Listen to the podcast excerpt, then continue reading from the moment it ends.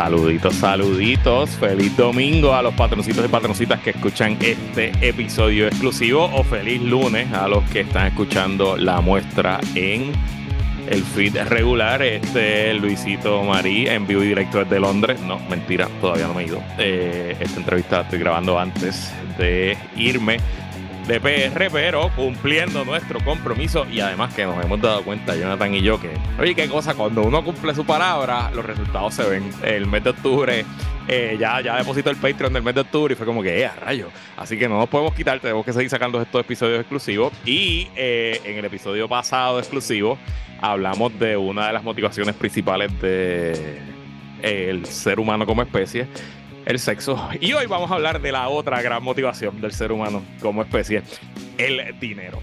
Y qué mejor para hablar del dinero con una persona que literalmente trabaja en un sitio que se llama money.com. Eh, así que damos la bienvenida a la periodista y traductora puertorriqueña Bianca Rodríguez de money.com. ¿Cómo estás, Bianca? Bien, bien. ¿Y tú? Gracias por la invitación.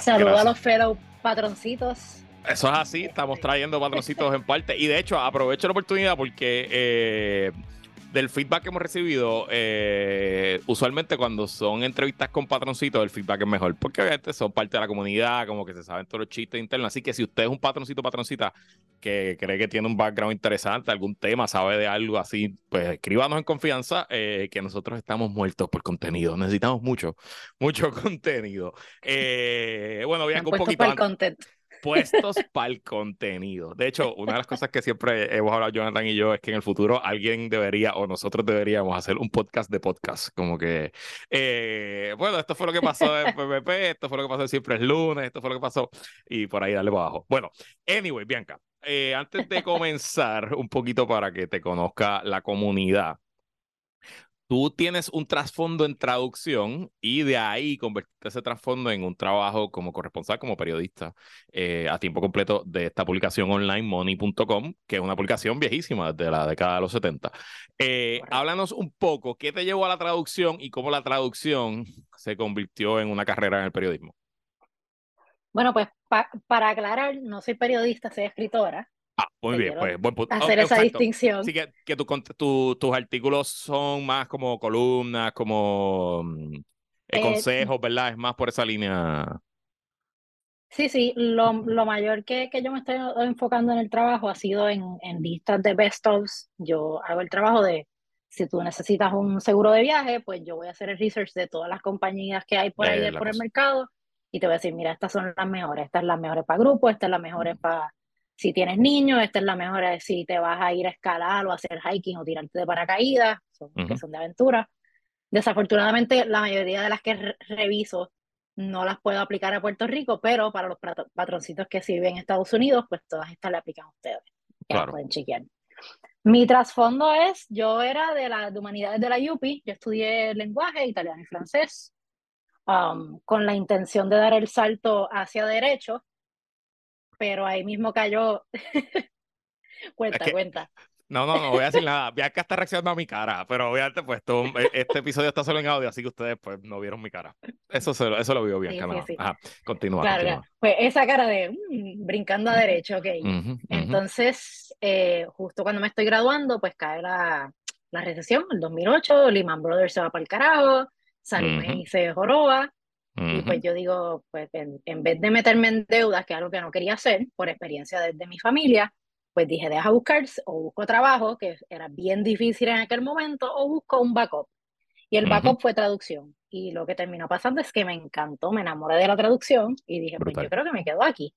Brutal. Encima de eso, el hecho de que casi todos los años en traducción hay estudiantes de no ingreso eh, que son de derecho o son ya abogados que estoy apestado con la abogacía, no quiero hacer, terminar derecho y no quiero practicar jamás. Y pues me, di como que, pues déjame preguntarle a esta gente qué está pasando, cuál es ese disconnect de que hacen esta carrera y después terminan lo que en aquel momento yo sentía, porque en todo el mundo le dan esta prioridad a los doctores, abogados, ingenieros, ingeniero, y todo lo demás es debajo. Sueño todo padre y madre toda la familia. Sí, sí, yo tuve una orientación de, de la UP de intercambio y todo lo que la señora decía es que ustedes son los futuros ingenieros, doctores y abogados. Ajá, ah, wow, no hay, no hay, ninguna otra profesión. Así es. Este, me quedo en traducción, me gradúo, empiezo a trabajar como intérprete, que es trabajo similar pero diferente, en el sentido de que intérprete este, de voz, o si eres de señas, pues obviamente de Correcto. En el trabajo que tenía, era un trabajo tipo part-time, a tiempo que las, las horas variaban y salario bajo más maestría, yo estaba volviéndome loca. Y fue, fue como, pues me voy a hacer traductora freelance, enfocarme en texto, pero también me di un, pequeño hiato de brincar al otro lado del mundo. y estuve trabajando en Tailandia como maestra como por tres años. Y, y ahí es que yo estaba diciendo, ok, me gusta el lenguaje, me gusta comunicar, me gusta servir de puente entre un lenguaje y otro, pues, que puedo encontrar por ahí. Y, se fue desarrollando este interés por, por escribir. a mí siempre me ha encantado la, la, lectura, leo un montón, quien me siga por Twitter lo verá, que lo más que comparto es qué libro he terminado, que estoy leyendo. Y, y en enero del año pasado cogí un cursito de escritura online, que era más entre escritura, ghostwriting y marketing, pero eso como me, me, dio la confianza y, y viendo en, en, LinkedIn esta posición de staff writer de una compañía basada en Puerto Rico, y yo dije, ah, pues, pues, vamos a tirarnos por aquí. te tiraste, te tiraste de pecho. Y me tiré. Qué brutal. Quiero, quiero un poquito hablar de la, de la traducción antes de entrar al tema del dinero. Eh, te estaba contando, eh, ¿verdad? Cuando estábamos hablando para cuadrar el episodio, que, que mi esposa recientemente, eh, este semestre, literal, comenzó, comenzó su maestría en traducción. Y es una de esas historias, una abogada, con más de ella se graduó ya hace 10 años, ¿verdad? Sí, más de 10 años de abogada juramentada, que ha corrido todas las facetas del derecho, ha trabajado, trabajó en los tribunales, fue abogada demandante en casos de seguro, fue este, asesora de una agencia de gobierno, ha hecho, ha visto derecho administrativo, ha corrido todas las bases y no le ha gustado ninguna.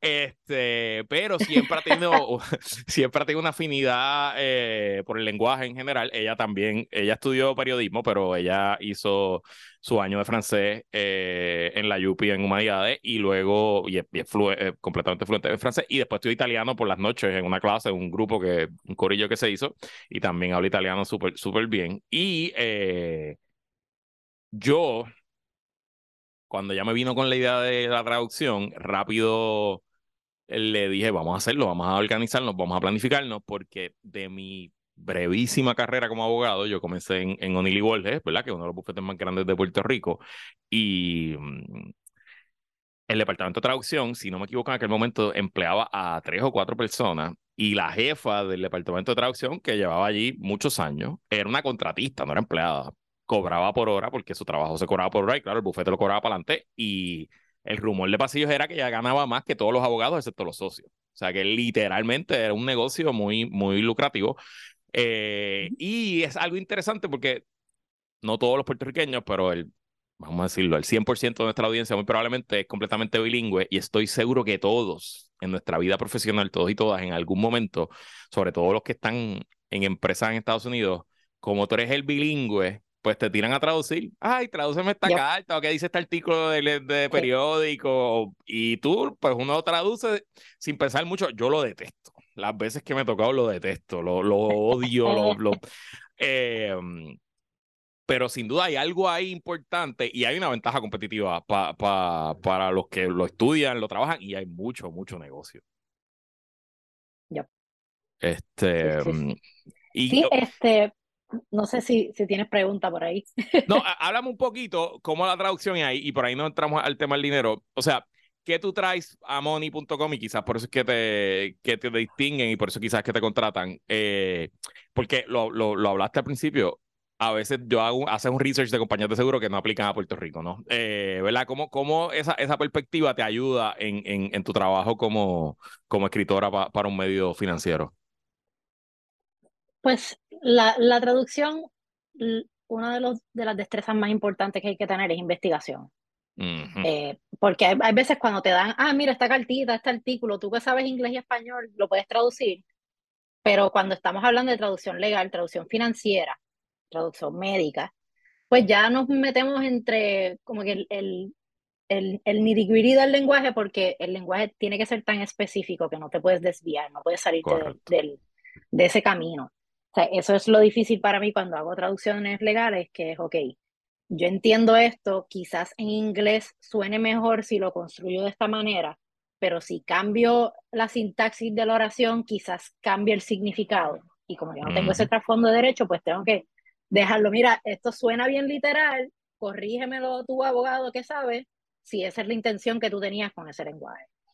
Así que e, es esa destreza de casi desmontar el lenguaje para volverlo a montar, ese research que tienes que hacer para ese trabajo, eso es lo que ayuda en ese proceso de investigación para, para escritura hoy en día. que es, no es solamente mirar, si voy a, revisar un, un, proveedor de seguro, no es solamente ver su site, donde ellos pusieron todas las cosas lindas y bonitas que ellas quieren que tú sepas, claro. es chequear los reviews, es en meterme a, Twitter mismo y poner esta compañía, a ver qué la gente está diciendo. Es ver hablando de, derecho, es ver si los han demandado, si no los han demandado, qué, qué problemas han tenido legales, están al día con sus certificaciones federales, estatales y todas esas cosas. Que, que, que, eso ha sido como que la destreza más grande que yo he podido llevarme de, un, de, una profesión a otra. Una que, que se me ha hecho más difícil es que cuando estás traduciendo, ya el texto está escrito. Ya el, el texto está ahí, la intención está ahí, el formato, el outline, todo está ahí en el área de traducción tengo que yo crear eso. Entonces es, es casi como, ok, tengo toda la información de, de esta compañía o de este producto que estoy que Aquí la, la, que sea que sea interesante, que esté bien escrito, es culpa tuya, no es, la, no es, culpa del, del, autor original.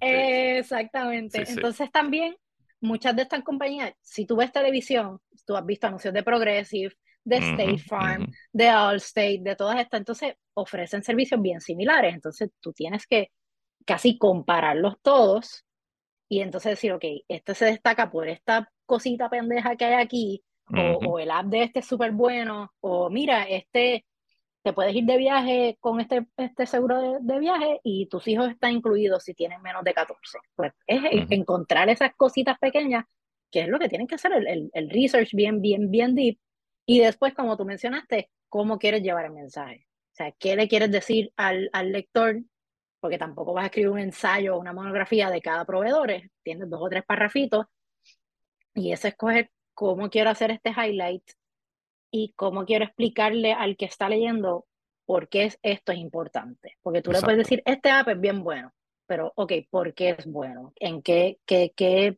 este, debilidades tiene? ¿Qué fortalezas tiene? ¿Y por qué se distingue? Y es buscar ese, ese jueguito, que me imagino que en cualquier trabajo de comunicación, ustedes lo hacen aquí en el podcast, cuando hablan de, cosas de política, que le ponen la sátira, le ponen el chiste, lo, lo hacen en televisión, o sea, los periodistas que tienen una línea editorial, y es exactamente eso mismo. y obviamente... el research y, y el construcción. Y presumo que la ventaja de trabajar para un medio como Money es que tienes, pues tienes editores y tienes una mesa y tienes feedback back and forth, o sea que no te tiras, no te tiras de pecho ahí a lo loco, como hacemos nosotros en este podcast. Bueno, vamos a hablar de dinero, vamos a hablar de dinero y lo primero que voy a hacer es felicitarte por no estudiar derecho, es una, fue una buena decisión financiera en tu vida. Eh, pero como vamos a hablar de dinero, pues vamos a hablar con los que pagan. Así que si usted está escuchando nuestro feed regular, es la hora de cerrar la puerta. Eh, si quiere continuar escuchando esta conversación, eh, pues patreon.com, diagonal puestos para el problema. Cinco pesitos, eso solo. Con cinco pesitos al mes tiene acceso a este y a sobre 25 podcasts exclusivos eh, con diversos temas y vamos a seguir sacando uno cada domingo, probablemente por lo que queda de año. así que ya lo saben, patreon.com, diagonal puestos para el problema. Bianca tú eres patroncita, escuchar el podcast, así que tú sabes que yo me he convertido en esa persona que le encanta hablar de ejercicio y de su rutina y whatever. Y traigo este tema porque otra de las cosas que yo he aprendido con mi vida a través del pasar del tiempo es que las finanzas personales se parecen mucho a hacer ejercicio, porque es un trabajo de disciplina,